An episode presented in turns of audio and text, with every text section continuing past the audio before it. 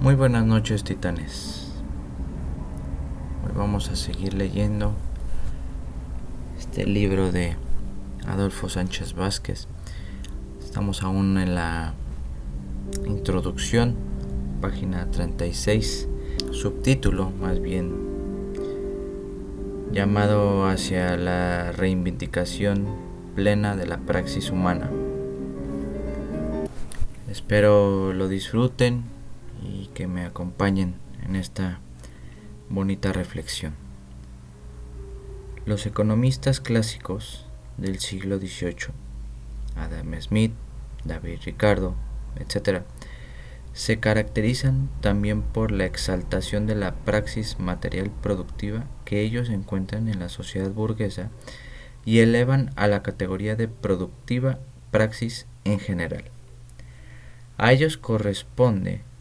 el mérito de haber visto en el trabajo humano la fuente de toda riqueza social y de todo valor.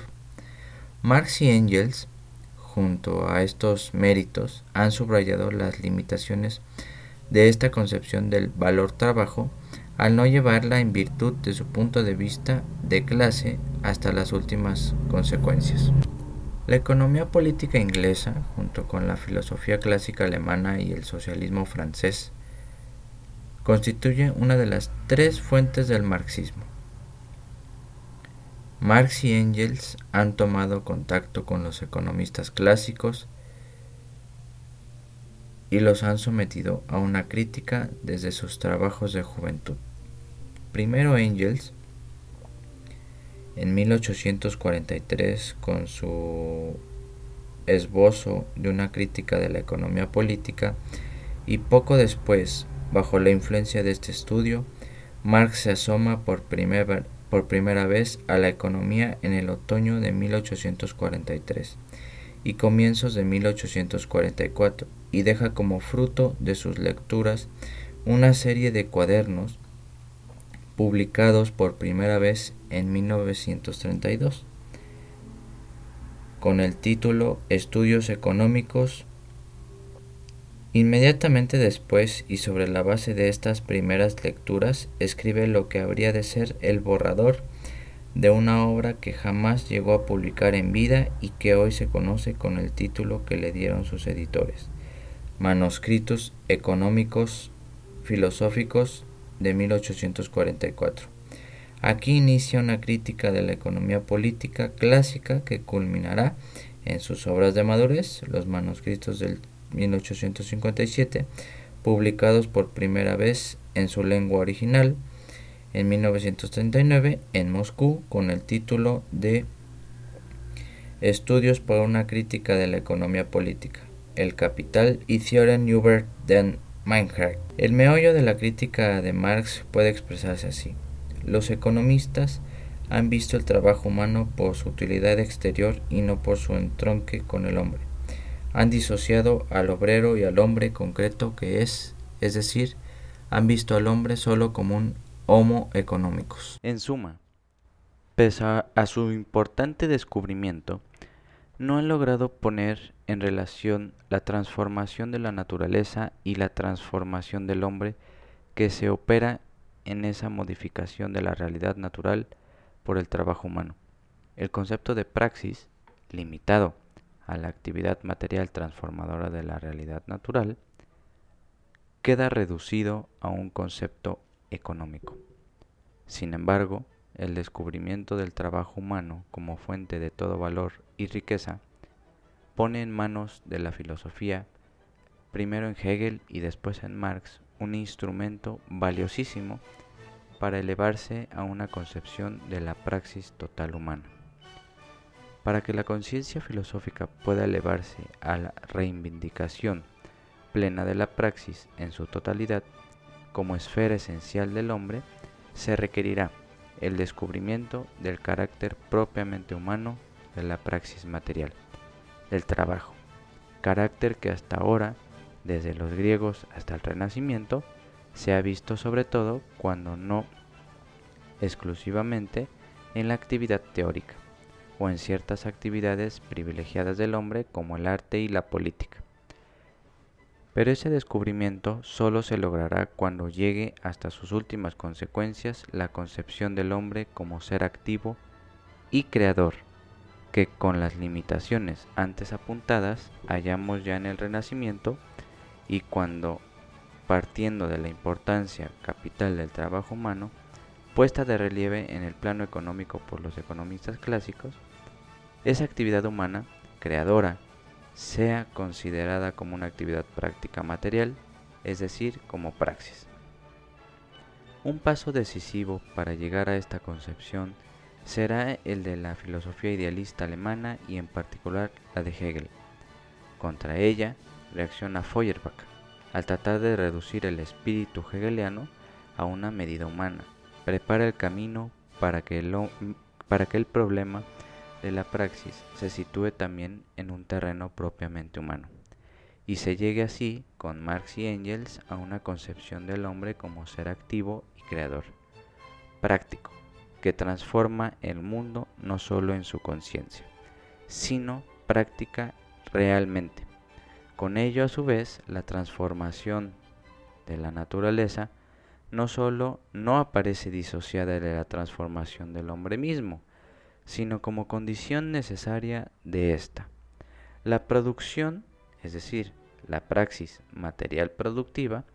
no solo es fundamento del dominio de los hombres sobre la naturaleza, sino también del dominio sobre su propia naturaleza. Producción y sociedad, o producción e historia, forman una unidad indisoluble. Esta concepción de la praxis es la que hallamos en Marx, ya esbozada en su tesis sobre Feuerbach y mantenida a lo largo de toda su vida y obra. La categoría de praxis pasa a ser, en el marxismo, categoría central. A la luz de ella hay que abordar los problemas del conocimiento, de la historia, de la sociedad y del ser mismo. Si como dice Marx en su tesis 2 sobre Feuerbach, la realidad o irrealidad del pensamiento es una cuestión escolástica, al margen de la práctica. Los problemas filosóficos fundamentales tienen que plantearse en relación con la actividad práctica, humana, que pasa así a tener la primacía no sólo desde un punto de vista antropológico, puesto que el hombre es lo que es en y por la praxis histórico, puesto que la historia es en definitiva historia de la praxis humana, sino también nociológico, como fundamento y fin del conocimiento y criterio de verdad, y ontológico, ya que el problema de las relaciones entre el hombre y la naturaleza o entre el pensamiento y el ser no pueden resolverse al margen de la práctica. La primera parte de nuestra investigación estudia la praxis justamente en el tramo de la historia de las ideas, en el que se pasa ya una, una conciencia filosófica de ella que acabará por verla como una actividad material humana que transforma el mundo natural y social. Los hitos fundamentales son Hegel, Feuerbach y Marx. Detenernos en Hegel no significa en modo alguno ignorar a Fichte, cuyo pensamiento gira en torno a la actividad creadora del hombre, pero Hegel resume, absorbe y eleva a un plano superior todo lo que hay en el idealismo fictiano de filosofía de la acción, de la misma manera que en, en él se encuentra su coronamiento todo el movimiento idealista alemán del que Fichte constituye uno de los eslabones esenciales. De modo análogo, detenernos en las fuentes filosóficas para el estudio de la praxis representadas por Hegel Feuerbach y Marx, no significa ignorar las que pudiéramos encontrar en otros campos como el de la economía, en las doctrinas de los economistas ingleses y el de la sociología, sobre todo en Saint Simon.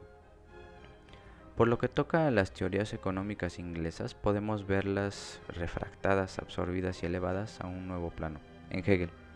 cuyas relaciones con la economía inglesa, advertidas ya por Marx, pueden ser conocidas con todo detalle gracias a las investigaciones de Lukács, pero sobre todo a través de la crítica profunda a que la somete Marx podemos ver clara y fundantemente en qué medida contribuyen a una verdadera concepción de la praxis y en qué grado cierran el acceso a ella. Aunque la influencia de Saint-Simon sobre Marx ha sido exagerada recientemente,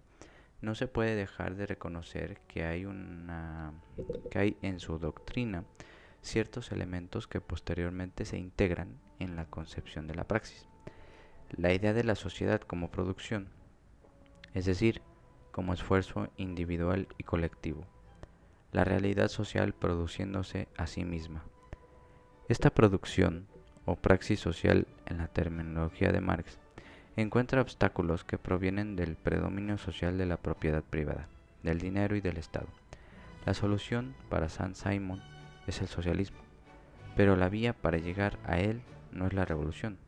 la praxis social revolucionaria, como en Marx, sino la vía de la persuasión y el amor. Los antecedentes sensimonianos de una filosofía de la praxis se borran ante esta incapacidad para vincular praxis y revolución, es decir, la práctica productiva, transformación de la naturaleza mediante el trabajo humano, como en la práctica revolucionaria, transformación de la sociedad mediante la acción de los hombres,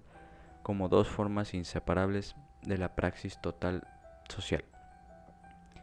En Marx se anudan los hilos que proceden de Hegel, Feuerbach, los economistas ingleses y las doctrinas socialistas de su tiempo.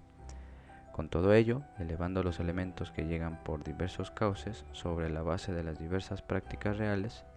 productiva, revolucionaria, científica, artística, a una síntesis superior surge la concepción marxista de la praxis, no como un mero agregado, sino como una nueva totalidad en la que dichos elementos cobran nueva vida. Esta concepción de la praxis debía caer en el olvido en la medida en que los jefes de la Segunda Internacional renunciaban después de la muerte de Marx y Engels en una transformación práctica, revolucionaria, de la sociedad para reducir toda la lucha del proletariado a una lucha por reformas en el marco del sistema capitalista, dejando intactos sus fundamentos y vivas sus contradicciones fundamentales. La praxis, a su vez, debía ser enterrada teóricamente por los grandes teóricos socialdemócratas como Bernstein, Kampmeier y Borlander, en la medida en que sustituían el socialismo científico por un socialismo ético, o reducían este a una mera interpretación carente de significación real práctica.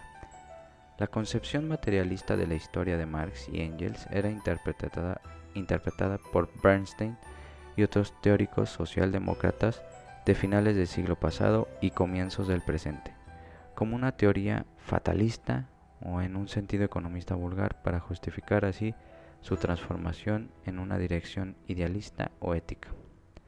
El desarrollo social era concebido a su vez en un sentido evolutivo que conducía a la tergiversación de la doctrina de las luchas de clases y al rechazo de la revolución social.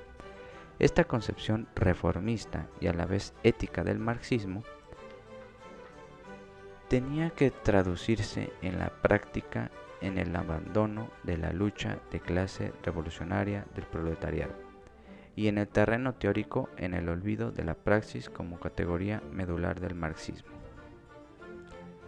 Corresponde a Pleyanov el mérito de haber salido al paso de esta interpretación fatalista y reformista del marxismo señalando la importancia de la actividad práctica humana en el desarrollo social, ya que de acuerdo con el principio fundamental del materialismo histórico, decía Pleyanov, la historia es obra de los hombres, pero fue Lenin sobre todo quien restituyó el lado práctico revolucionario del marxismo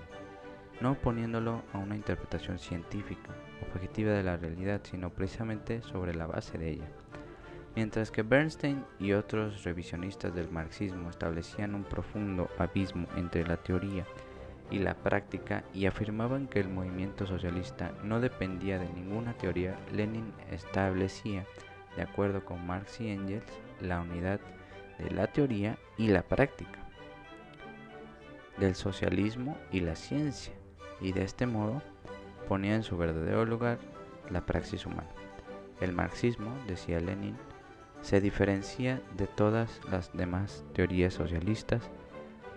por la magnífica forma en que combina una completa serenidad científica en el análisis de la situación objetiva y del curso objetivo del desarrollo, con el reconocimiento más decidido de la importancia que tienen la energía revolucionaria y la iniciativa revolucionaria de las masas, así como naturalmente de los individuos, grupos, organizaciones y partidos que saben hallar y establecer su conexión con tales o cuales clases. En Lenin, político y filósofo, se conjugan esta unidad del pensamiento y la acción que Marx había ambicionado desde sus primeras obras. Frente al reformismo de los jefes de la Segunda Internacional, Lenin ha subrayado una y otra vez el papel de la actividad práctica, revolucionaria, de los hombres, el factor subjetivo, como un elemento decisivo de la transformación de la realidad económica, social y política, pero ha subrayado asimismo que este factor subjetivo solo puede ser decisivo a condición de integrarse en el movimiento de los factores objetivos, fuerzas económicas y sociales, realidad social como un todo complejo y estructurado, cuyas contradicciones hay que saber distinguir, jerarquizar y especificar. Es la praxis revolucionaria, ya sea en el curso de ella o en el proceso de su organización y dirección, la que plantea a Lenin una serie de problemas teóricos de cuya solución depende el destino mismo de esa praxis.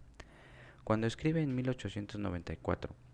y publica en 1898 su trabajo ¿Quiénes son los amigos del pueblo?, para criticar el terrorismo de los populistas y demostrar frente al subjetivismo de los sociólogos no marxistas que la sociedad se desarrolla conforme a las leyes objetivas,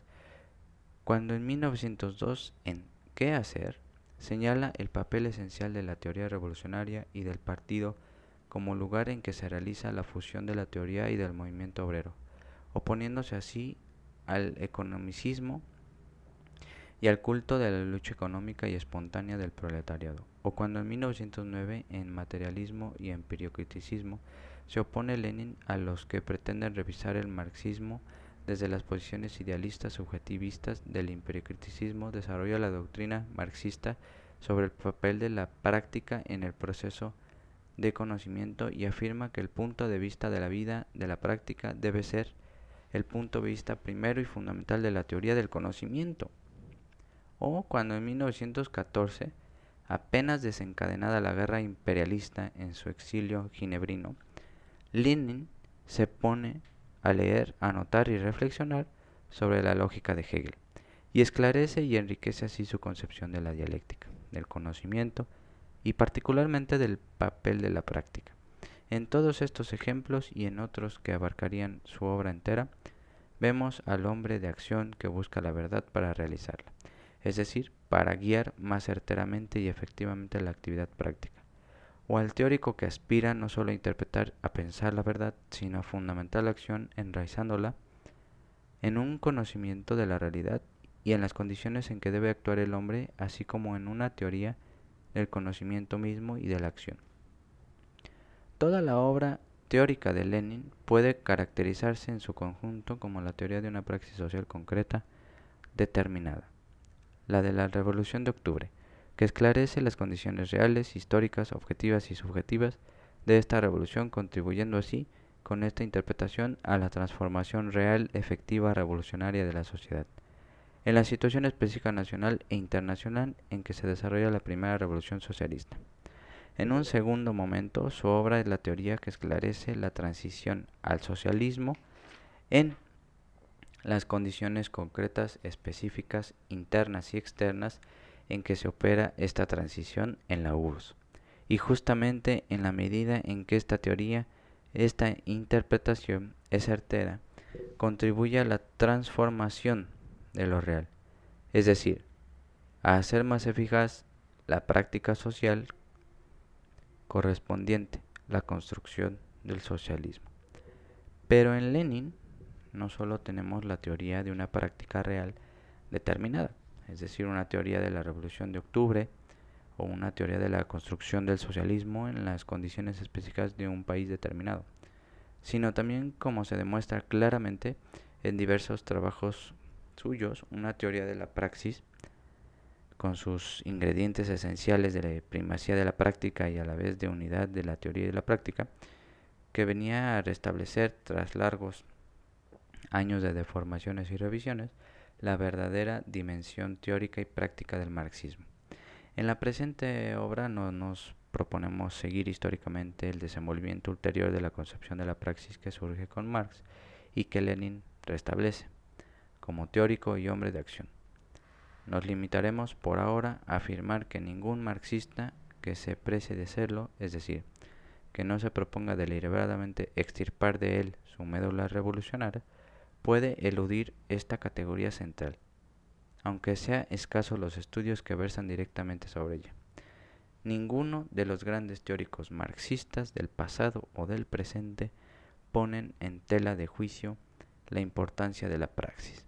aunque no siempre se acierte a destacar debidamente su lugar privilegiado dentro del marxismo-leninismo, ni se logra enriquecer el contenido de este concepto por no atenerse a las formas nuevas y específicas que muestra la práctica real en su múltiple e incesante desenvolvimiento. Pues muy bien, titanes, esta es una del eh, penúltima, penúltima parte de la introducción. Recuerden que apenas vamos en la introducción, faltan cuatro paginitas para acabar la introducción. El siguiente tema, subtema, vamos a decirlo así, es convergencia y divergencias marxistas sobre la praxis. Nos vemos muy pronto.